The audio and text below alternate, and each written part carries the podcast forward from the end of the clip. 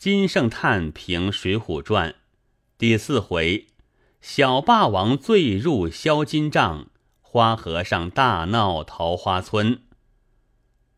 置身取却真长老书，若云余路不择一日，早来到东京大相国寺，则是二回书接连都在和尚寺里，何处现其龙跳虎卧之才乎？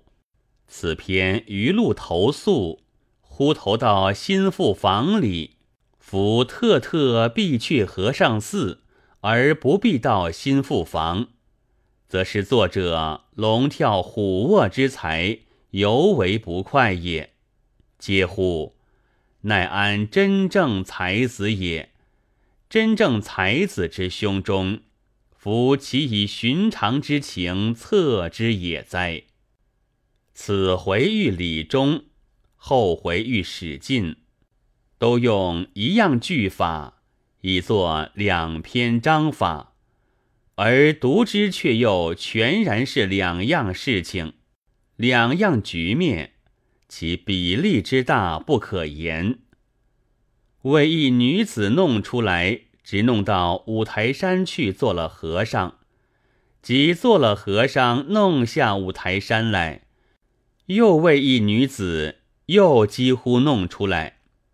夫女子不女子，鲁达不知也；弄出不弄出，鲁达不知也；和尚不和尚，鲁达不知也；上山与下山，鲁达悉不知也。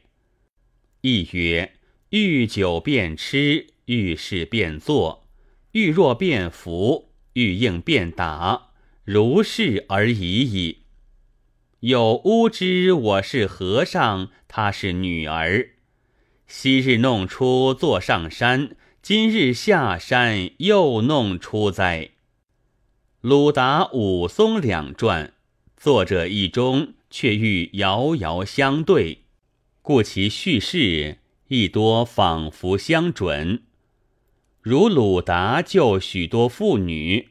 武松杀许多妇女，鲁达酒醉打金刚，武松酒醉打大虫，鲁达打死镇关西，武松杀死西门庆，鲁达瓦官寺前是禅杖，武松蜈蚣岭上是借刀，鲁达打周通，越醉越有本事，武松打蒋门神。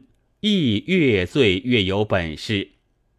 鲁达桃花山上踏扁酒气揣了，滚下山去；武松鸳鸯楼上踏扁酒气揣了，跳下城去。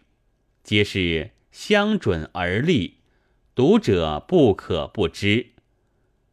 要盘缠便偷酒气，要私走便滚下山去。人曰。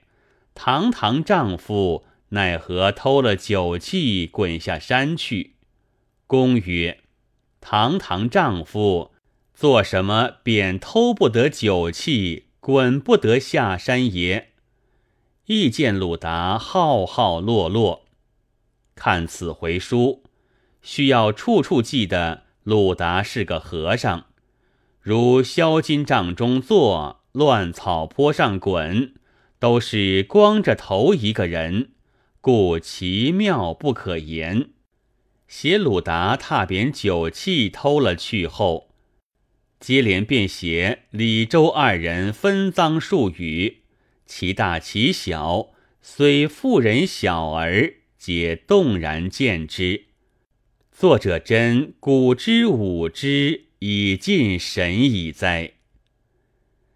大人之为大人也，自听天下万事之人量之；小人之为小人也，必要自己口中夹夹言之，或与其标榜之同辈一地一唱，以张扬之。